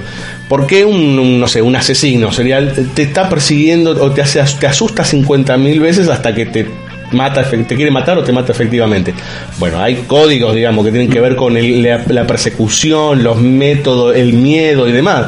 Cuando vos me lo anulaste a los tres minutos, bueno, después yo digo, bueno, pero ¿para qué se toma todo este tiempo, digamos, no? Eh, es, es todo, un, todo un tema, digamos. eh, me parece que le- otra vez le vuelve a ganar eh, el, el querer mostrar que está reinventando y, digamos, ¿no? O, re- o re- Sí. no reinventando, reconstruyendo, podríamos decir. Pero lo, lo termina descuidando. Yo creo que el, el payaso, el personaje de Pennywise está muy descuidado y hay un momento en particular, que era una escena que también estaba en el tráiler, pero después verla completa me revela una cosa más, que es el momento cuando Bill va al sótano a ver, eh, cree haber visto a Georgie en la casa y ve que el sótano está todo inundado y está Georgie en el sótano diciendo que también va a flotar. Entonces atrás de él aparece, emerge del agua It, eh, Pennywise, y cuando salta así, así, ¿viste? Eh, bueno, cuando sa- salta de golpe, el pibe se escapa. Eso ya se ve en la película. Sube las escaleras y le, le cierra un portazo. Lo que es muy gracioso. Yo yo lo vi en el cine y me llamó mucho la atención. Me empecé a reír porque no podía entender cómo la película me ponía en ese lugar. Eh, el pibe sale del coso, cierra la puerta y It se tropieza. Pennywise se tropieza la escalera y vemos un plano como si fuese desde la perspectiva de las cosas de él, no, no subjetiva, pero sí como ahora nuestro personaje que este quedó solo en la escena es él, eh, y se, se tropieza y se golpea la cabeza contra la escalera y está como, por un segundito, es como que, uy, no lo pude atrapar, casi pareciera, Eh, dándole una especie de subjetividad al payaso en tanto personaje, eh, que me parece que tiene que ver un poco con esto de... ¿Por qué, si, si- si es capaz todo el tiempo de matarlos o, o no matarlos? Digo, ¿por qué está ahí de repente se tropezó con la escalera? No puede, no, es- no supone que es un ser sobrenatural que puede es, trascender esa escalera y pasar por la puerta. No es Scream, que en Scream sabemos que es un pibe del colegio disfrazado de asesino y que por eso se- siempre se tropieza por todos lados, se cae por la escalera, lo, cuando lo empujan siempre es muy físico, muy cómico, muy slapstick. Y no es así, digo, como no me muestres que el chabón, uy, me tropecé, como pará. Eh, y, y, mm, había algo que dijo Fabio sobre, sobre la, la continuidad de los momentos así donde aparece It. No me acuerdo Sí. si lo habías dicho vos. O lo no, dijo- no, yo estaba diciendo lo de, de- de- por qué, digamos, una vez que ya me mostraste el mecanismo que puede matar en, en un Ah. minutito, por qué después está toda esta ola de terror del propio muñeco, va el propio muñeco, el propio ser, cuando en realidad lo puede hacer muy fácilmente. Ahí hay algo que lo que termina volviéndolo poco verosímil quizás o lo hace más difícil de, de creer es que ahí está la, la- la decisión que tuvo Muschietti de cómo encarar esta película y me parece que tanto la, la novela como como la película, el telefilm de 1990, eh, no porque tenga que haber una fidelidad ni una cosa así como tenés que hacerlo tal cual es, pero sí hay, hay una estrategia fundamental en la, en la historia de It que tenía que ver con la, la presencia de dos tiempos en, en la historia, eh, donde todo lo que sucedía, bueno, el libro era en el 1958 y 1986 me parece, eh, todo lo que sucedía en 1958 estaba eh, retratado en el libro y también en otra película en función de un recuerdo que es tomado en el presente del relato, que es en los 80 o los 90 en, en el caso de, del, telefilm, y donde todos los episodios traumáticos en relación a IT eh, tenían como fundamento la necesidad de alimentar una, la continuidad de ese trauma en el presente. Entonces, de alguna manera que eh, el telefilm, que era muy esquemático, porque era un telefilm, no, no- no es una cosa así fina de Netflix de ahora, sino que era una cosa que realmente sería en televisión con cortes comerciales, este, estaba estructurado donde cada bloque era un personaje que se presentaba, recordaba algo y volvía al presente traumado. Eh, y, y la estructura era muy mecánica en ese sentido. Hasta incluso el libro tiene ese ese mecanicismo. me parece bárbaro eso. En tanto en cuanto esté bien articulado, me parece perfecto. Eh, claro, pero, por- pero ahí lo que tenía era que, incluso con una economía narrativa mucho más grande, porque en muy pocos minutos tenían que eh, hacer aparecer ahí, te hacer conocer el personaje, ver de quién estaba enamorado, de quién no, y todo eso, y también con- en qué estado está en el presente, donde todo eso, por ahí la capacidad de ser más económico narrativamente eh, se veía porque quizás estaba más seguro de, de saber qué tipo de trauma estaba narrando. Acá como se elide toda la parte de adultos y se simula la época de los 80, eh, parece como si ese fuese un presente eterno donde se va a desarrollar algo que empieza y termina ahí. Y ya sabemos que va a continuar y vamos a ver la versión de los adultos. Pero ya verlo separado en ese momento, le- me parece que hay algo que se pierde, que es muy... eh, podría haber sido interesante conservarlo, a ver qué se podía hacer en una nueva versión. Digo, a mí no me molesta que cambien la época, no me molesta nada Mm. de eso, digo, ni que la hagan tampoco. Es una película que mucho Sí, no me molestó. No, no es casualidad en ese sentido que, que la, la, la, re- la reestructuren en los 80, digamos.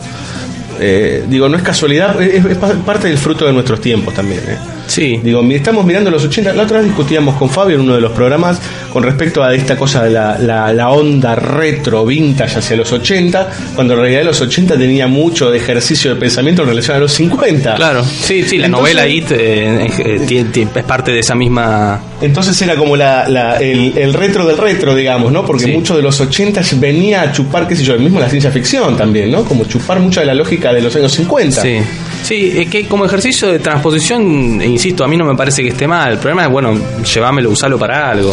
Claro, pero lo, Eh, lo veo más como una cuestión de, bueno, hay que ir a los 80 porque, bueno. Sí, ya, ya, ya tenemos los eh, el, todo lo todo lo propicio para que este mundo sea creíble ahora, porque y también tiene que ver un poco quizás con Stranger Things y con un montón de, de productos más que andan dando vueltas. Sí, sí, inclusive algunos capítulos de Black Mirror, inclusive que se meten con los 80. De hecho, vamos a pegarle un par de palitos seguro en la próxima, el próximo capítulo a Black Mirror, porque viene una película que el protagonista estuvo en esa serie. Vamos a escuchar un poco de música. Si hay algo que tiene bueno ahí es que tiene muchos temas que están buenísimos, ¿sí? Muchas bandas sonoras que están, o sea, canciones en realidad que están muy buenas. A veces no sabemos por qué están ahí, que esa es otra cuestión. Bueno, ya que teníamos de cortina el tema de Cure, la escena de la limpieza del baño entra en esa lógica. Eh, sí. ¿Qué está pasando acá? Sí, sí, lo de la sangre yo todavía no lo termino de, de entender, pero mira, me hiciste acordar de esa escena. Eh, vamos a escuchar a Anthrax, ¿sí? una tremenda banda de los años 80 para los rockeros poderosos de aquellos años con el tema Antisocial.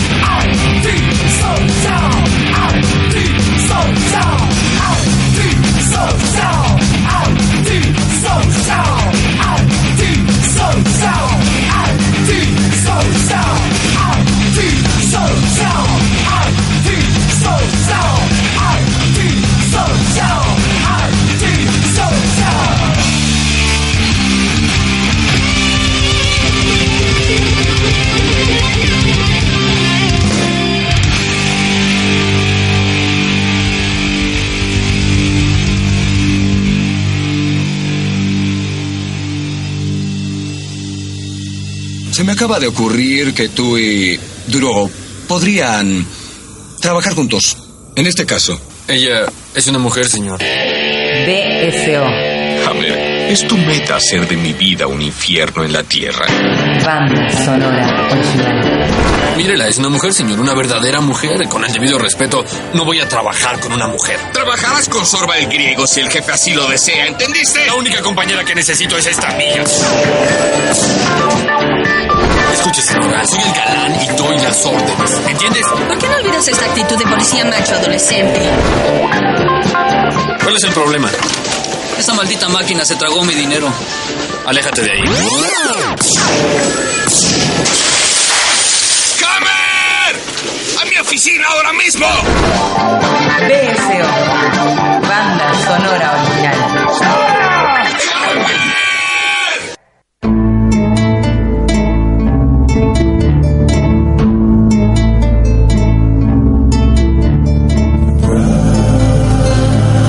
Última película de la noche, suena la banda sonora original de Get Out, de Jordan Peele. Probablemente la película del año de terror, Mariano. Sí, para mí sí. Para mí, cuando, cuando la vi fue medio a principio de año y todavía no, no me parecía. Sentía que podía haber algo mejor, pero no, no, está muy bien. Me parece que es, es, es, eh, es la que donde mejor es- vemos el uso de- del género como algo donde sí implica cosas, donde que aparte bastante asusta, tiene como unos momentos muy muy tensos en relación a toda la conspiración que se da alrededor de este, de este personaje. Eh, tiene esta cosa como, sí, intencionalmente política, pero me parece que políticamente no es que es un mensaje ni un... Ni, o le escapa bastante bien a la, a la idea de utilizar la película como mensaje, sino que puede ser muy fácilmente leída políticamente, pero no es eso como lo que más le importa. Más cerca que- de lo romerista, diga, ¿no? Sí, o por ahí de, por ejemplo, una película como Day Live de Carpenter, que no, no, no, no lo quiero comparar tanto porque no tiene mucho que ver, pero digo, una película como Day Live tiene muy casi literal la condición política, pero no, no, se, no se agota solo ahí. Eso Claro. sería un poco lo que... Bueno, Get Out eh, es una película de Jordan Peele, es una ópera prima, ¿sí? Que nos cuenta la historia de. Esto es como. es- ¿Sabes lo que me hace acordar? Hay una película que se llama Adivina quién viene a cenar. De hace Ah, sí, no muchos vi, años. De hace muchos años. De Stanley Kramer, un director del que hemos hablado acá. Que habla justamente, bueno, de estas cuestiones raciales de el muchacho negro que se junta con la chica blanca y por primera vez va a ver a los suegros. Bueno, si quieren, esa es la primera instancia de Get Out. El protagonista, el protagonista, eh, pero que eso para mí no es menor, la elección del, del actor, es aquel que está en ese famoso capítulo 2 de Black Mirror, digamos, de los muchachos con las bicicletas y demás. Y para mí esta es como la, la contracara y la respuesta a esa suerte de mensaje que intenta dar Black Mirror. Yo con Black Mirror no pasé de los primeros dos capítulos, así que no, no, no puedo tener ese... No viste ni siquiera la tercera temporada. Claro, no, no, por eso. Eh, ahí, se, ahí digo, todo lo que yo sospechaba se terminó decantando, digamos, ¿no? En el momento que inclusive Netflix agarró y lo apropió, digamos, es como la profundización del asunto. Claro. Eh, bueno, pero vayamos a lo que nos interesa fundamentalmente, que es Get Out. Y esta, bueno, en principio tenemos esta cuestión limpia de, eh, de blanco, o sea, limpia en el sentido de bien clara, de blancos y negros, ¿no? Y de qué, cómo van a aceptar a este muchacho estos padres que parecen ser bien pensantes y progres este, de la sociedad norteamericana. Sí, de, alguna manera la película se mete eh, con el problema racial en Estados Unidos eh, sin ir a por ahí la parte más tajante o más simple de ver que tiene que ver con los sectores de, de la sociedad que siguen ejerciendo el, el- el racismo de una forma explícita, sino que por ahí lo que se pone a buscar es que en los sectores donde eso parece haber terminado, encontrar que quizás el racismo, más que una cosa explícita de un decir, está en una cosa estructural. Eh, estructural a cómo es eh, políticamente, cómo está políticamente estructurada la sociedad. Y que es algo que no ha sido erradicado. De hecho, eh, justamente y ahí es donde empezamos a spoilear, pero bueno, advierto, eh, ahí es donde todo el sistema de esclavitud por ahí que la película genera a partir de el- el- la utilización de usurpar cuerpos, eh, el lugar donde mejor tiene para esconderse es justamente en este sector más progre de los Estados Unidos. Vamos, yo cuando el padre dice que Ob- Obama fue su presidente favorito, yo no creo que sea parte de la mentira de, la, de la cubierta, digamos. Yo creo que probablemente sea un tipo que le haya caído bien Obama, porque no pasa por ese lado, digamos, el uso que quieren hacer de los cuerpos. No, no, eh, aparte, eh, digo, encuentra un lugar siniestro a algo que, que uno habla normalmente, ¿no? Porque los eh, hacen hincapié esta, todo esta, este conjunto de personas progre, por decir, de que los negros son, eh, en, ese, se- en, en el sentido físico, son superiores, son mejores, y, pero toda esa cuestión tiene que ver con un aprovechamiento posterior. Sí, como si fuese una especie de fetiche por lo negro, pero como si fuese una cosa que se están comprando. Eh, Claro. como si fuese un auto que va más rápido, que tiene más caballo de fuerza. No claro. sé. Es la profundización de, de la esclavitud, a la apropiación en serio del cuerpo, digamos, ¿no? Sí, como si fuese una especie de esclavitud por otros medios, donde ya el, el esclavo ya no es mano de obra, sino es un hábitat para un receptáculo para uno. Exacto. Eh, te compraste, es, es verdad, claro, te compraste un auto, sí, un, no sé, un Porsche negro. Sí, y que incluso uno quiere mucho su auto, digamos, eh, hay como una relación hasta incluso puede ser amorosa con, con su con su con el cuerpo que uno adquirió.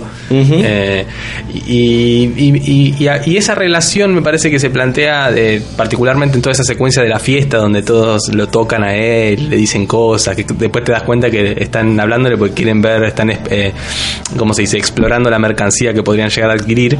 Eh, toda esa relación que se da con, con ese tipo de cosas me parece que replica un poco en, también cómo está construido el personaje de- del protagonista y cómo eh, y cuál es el oficio que hace. Él es fotógrafo y él es una especie de... Está, es medio gracioso quizás al principio cómo está retratado él con estas fotos en su departamento neoyorquino eh, eh, y estas fotos ya encuadradas, en- enmarcadas, donde tiene el estilo callejero en blanco y negro de haber vivido la calle. Ese es el tipo de fotografías que él saca con estos perros, con la mujer embara- negra embarazada. Hay como una especie como de idea de el fotógrafo que tiene un ojo eh, que solo se tiene aquel que pertenece a esa raza y vivió la- la- los pesares y todo ese tipo de cosas. Que, y que ves que, no voy a decir curra con eso, pero digamos le va bastante bien con eso.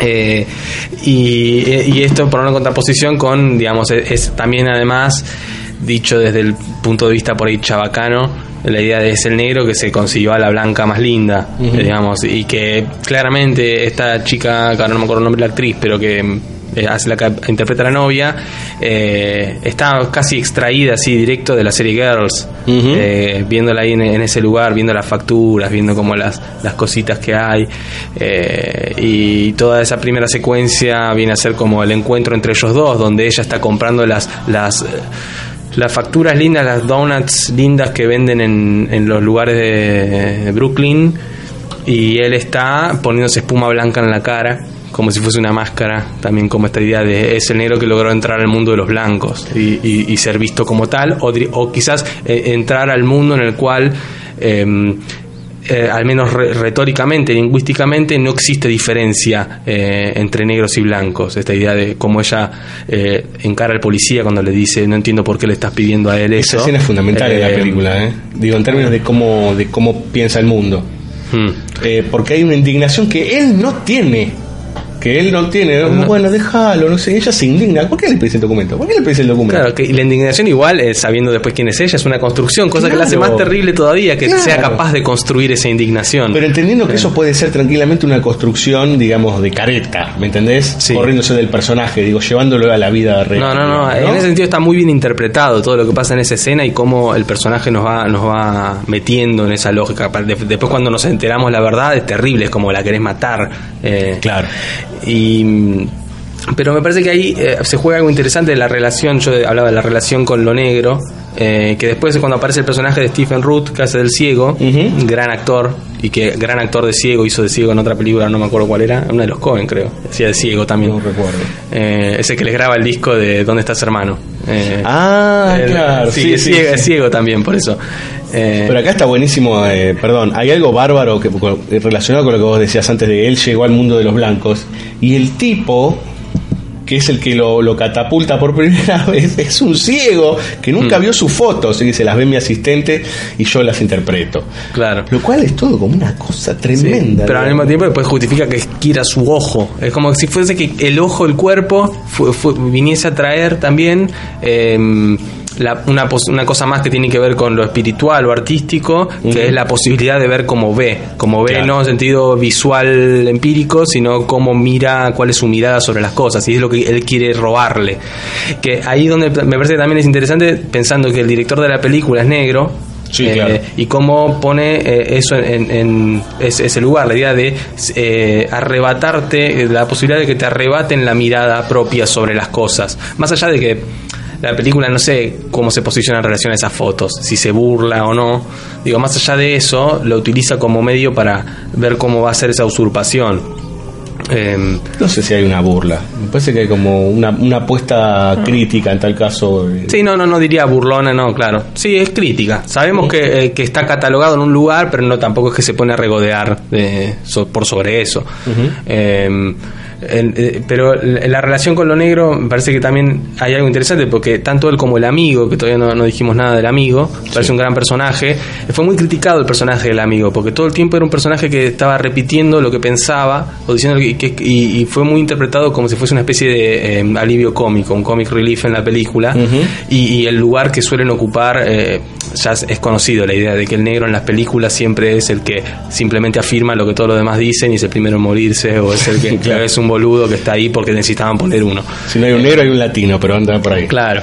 Eh, pareciese que ese personaje toma ese lugar, pero lo que está bueno en la película, al oponer a este personaje con él mismo, que es el que se pone la máscara, y la yo digo la máscara, pero me parece muy claro cuando pasas al principio de la foto de un nenito en el barrio con una máscara, corte a él en el espejo poniéndose la espuma blanca en la cara negra. Lo digo, él que está metido en el mundo de los blancos, el otro pareciese que no, es el que siempre se burla de él porque tiene una novia blanca y es el que eh, viene que es el que no tiene familia, ¿no? O sea que también es adoptado de alguna manera. ¿Se Eh, entiende? Él, sí. él no tiene familia, sus padres eh, han muerto, no recuerdo bien, pero él no. no- Ah. este es de alguna manera adoptado por una nueva estructura, en este caso Sí, sí, estructura sí. blanca. Ah, bueno, sí, el protagonista. El no, protagonista, entendí mal al principio lo que decías. Eh, pero en ese sentido, el amigo eh, casi que no, no tiene una necesidad de correrse de ese lugar en el que está. Y que trágicamente por ahí es el lugar donde la sociedad lo pone, que es en el lugar del comic relief. Pero en ese lugar de comic relief, el chabón de repente es el, es el único capaz de que ve, eh, el único capaz de ver lo que está pasando y de enfrentar lo que está pasando, de llevarlo a todas las instancias en las que puede y finalmente es el que logra salvarlo y no dejarse engañar por la chica que viene a ser la cosa más diabólica de la película. Eh, y en ese sentido está muy, está muy interesante lo que logra la película con el final, porque la película que tiene este, este tinte político tan explícito, eh, hay un momento que es cuando después cuando huyen de la casa y qué sé yo que tiene el accidente este de auto y se la encuentra a ella de vuelta y se empiezan a pelear en la calle eh, sentimos la llegada de las de las luces de la policía y decimos, uh, acá se pudrió todo. Llega la policía y como es negro va a ir preso porque no le van a creer porque es un negro con una familia de blancos muertos. Eh, y ese- esa pequeña sensación la tenemos. Y, y hasta incluso yo cuando estaba viendo la película sentía, no, en serio vas a terminar la película así, tan fácil. Lo que siempre supe me lo vas a mostrar y vas a cerrar la película con eso. Eh, y sin embargo, no, lo que elige hacer es, se abre la puerta y ves que es el, el- el ca- el- el auto del TSA eh, y ves que es el amigo que llegó. Y ahí decís, claro, no, bueno, la película no, no lo lleva a este lugar, sino que va, va a terminar quedándose con el conflicto individual del personaje y con un elemento muy importante que tiene que ver con eh, saber dejarla a ella tirada en la calle, así como quedaba el siervo o así como había quedado su madre antes. Cosa que me parece que eh, como mm, se termina haciendo cargo de la trama que la película construye. Había un final alternativo que estaba en salió en internet y calculo saldrá cuando está el Blu-ray o lo que sea debe estar Eh, no sé si, si lo vieron ese final No. alternativo No, no, no. Eh, el final alternativo lo que llega la policía y lo arresta por negro Eh, es muy malo el final alternativo y lo vemos a él en la cárcel en, en- en el- en las visitas de la cárcel donde lo vemos eh, así que hablan como por un teléfono por un- a través de un vidrio con el amigo donde básicamente el amigo le, le viene a decir algo como que no mira se las arreglaron para que no se pueda probar nada esto va a seguir pasando perdiste estás en la cárcel una cosa así.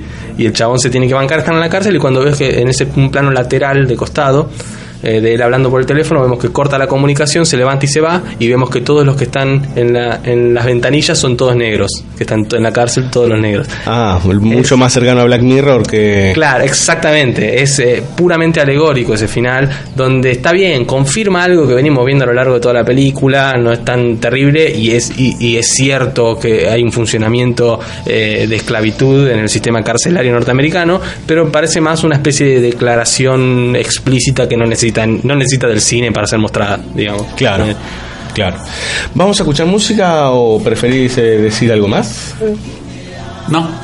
Villalba apareció Villalba, apareció Villalba. Yo sé que le gustó mucho Get Out a Villalba, así que este, por eso Ah. cayó y lo dejó a- al amigo Mariano hablar eh, tranquilo. Es que, eh, no, es, es una película que a mí me gustó mucho. Hay un montón de cosas más siento en esta película. Me parece que efectivamente con el pasar, vi- viendo después este, algunas de las películas que estuvimos hablando, viendo It incluso, se sigue confirmando. Para mí es la mejor del año esta. lejos. Muy bien. ¿Para qué le- Ah, mira, se acordó de hablar. Se acordó No, quería decir que aún hay películas que no vimos y dejamos de lado, y por ahí mejor ni tocarlas, pero no vimos Mother, por ejemplo. Ah, Yo, yo creo que tenemos 2018 Y, y yo vi una que me gustó mucho, eh, que se llama, que no, no, no pensé que me iba a gustar, que es The Love Witch. Ah, sí, estuvo en el Bafis esa película. Estuvo en el Bafis y yo me la había perdido, la vi hace poco y me sorprendió para bien, me parece que es muy buena. No es, es exclusivamente, es más una especie de cosa erótica de los 60, cómo está hecha, pero tiene algunos elementos fantásticos y qué sé yo, de una bruja. Eh, me pareció muy buena. Bueno, señores, Mariano Morita recomienda, este, además de Get Out, The Love Witch. Eh, es muy fácil de conseguir ambas dos películas. Vamos a escuchar a Childish Bambino con el tema Redbone.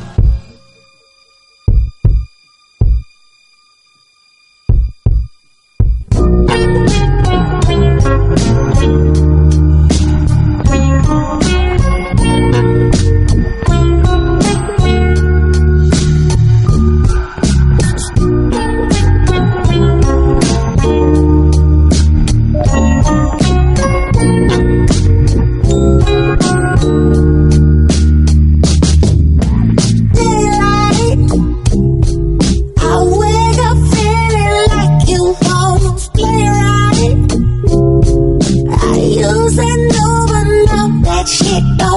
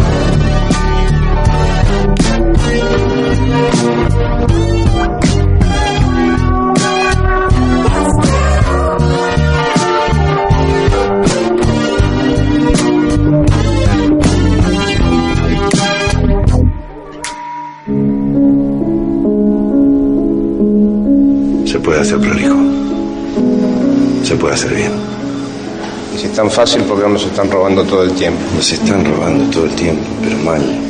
Porque son todos estúpidos. Canas y los chorros, todos. Sigo sin entender qué te detiene. Es un juego. Si algo sale mal, alguien muere. No hay ninguna razón para que muera nadie. Sí, hay una razón. Hay un montón de tipos con armas, la típica situación en la que muere gente. No, si las cosas se planean bien. ¿De qué habla, boludo? ¿Quién te cree que soy? ¿Y de qué? BSO. Banda sonora original. Por la roca.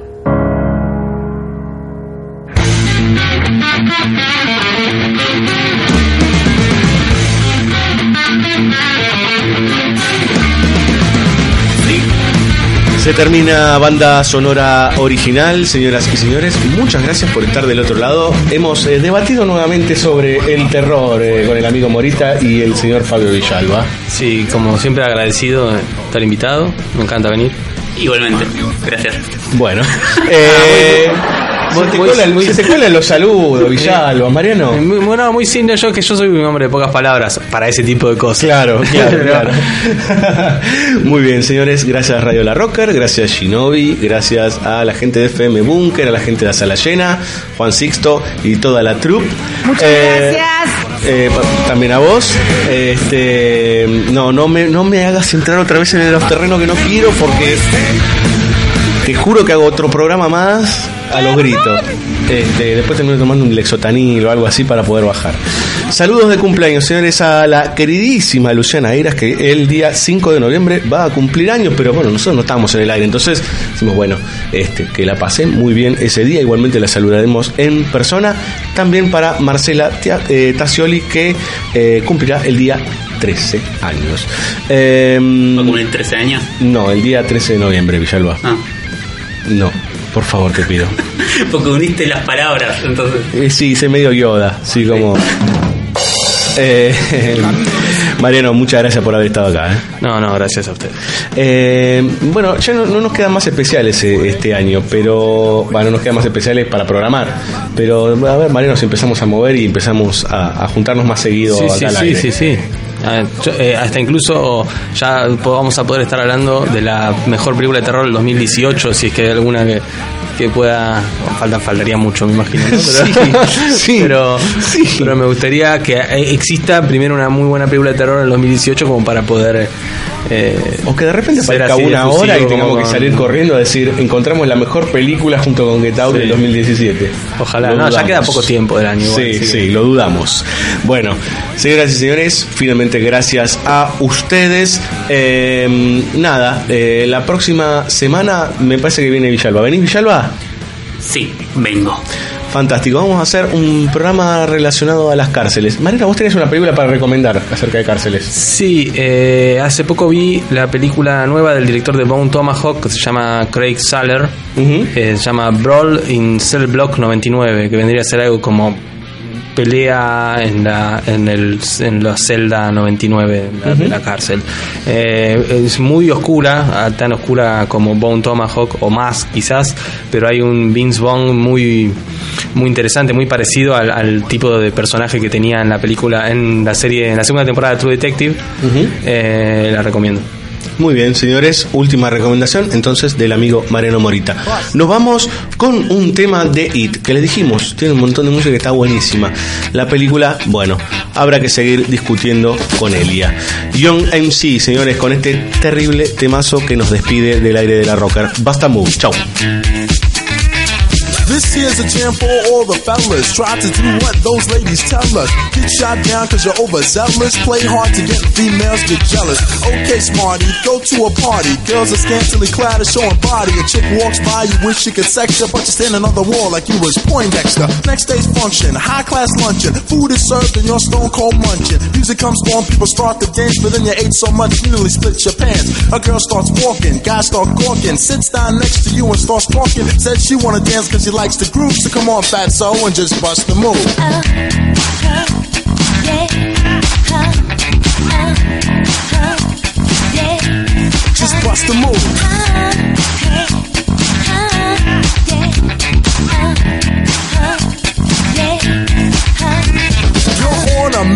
and you're wishing someone could cure your lonely condition. Looking for love in all the wrong places. No fine girls, just ugly faces. From frustration, first inclination is to become a monk and leave the situation. But every dark tunnel has a light of hope, so don't hang yourself with a celibate rope. New movie showing, so you're going. Could care less about the five you're blowing. Theater gets dark just to start the show. Then you spot a fine woman sitting in your row. She's dressed in yellow. She says, Hello, come sit next to me, you fine fellow. You run over there without a second to to lose and what comes next. Hey, bust the move. You want, you got, you want, yeah, yeah, yeah. Just bust the move. You want, you got, you want, yeah, yeah, yeah the city, ladies look pretty. Guys tell jokes so they can seem witty. Tell a funny joke just to get some play. Then you try to make a move and she says no way. Girls are faking, goodness saking. They want a man who brings home the bacon. Got no money and you got no car, then you got no woman. And there you are. Some girls are sadistic, materialistic. Looking for a man makes them opportunistic. They're lying on the beach perpetrating a tan so that a brother with the money can be their man. So on the beach you're strolling, real high rolling. Everything you have is yours and not stolen. A girl runs up with something to prove, so don't just stand there bust a move. If you want it, you got it. You want it, baby. You Just bust a move. You want it, you, you got it. You want it, baby. You Break it down for me, fellas.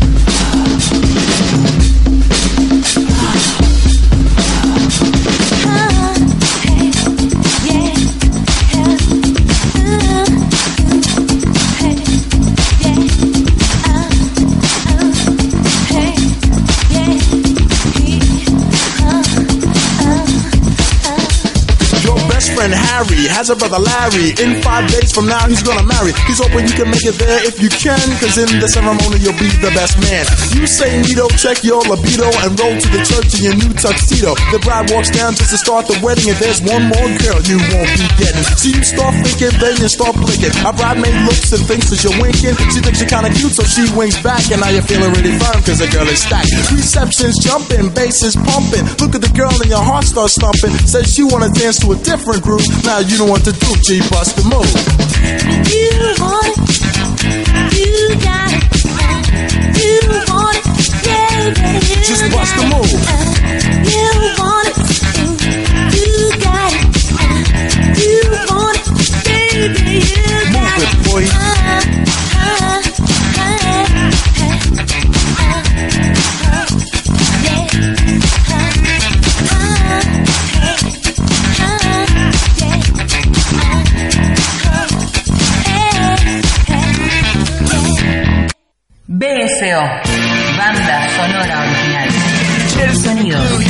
24 cuadros por segundo. www.bsoradio.com.ar Facebook, BSO La Roca.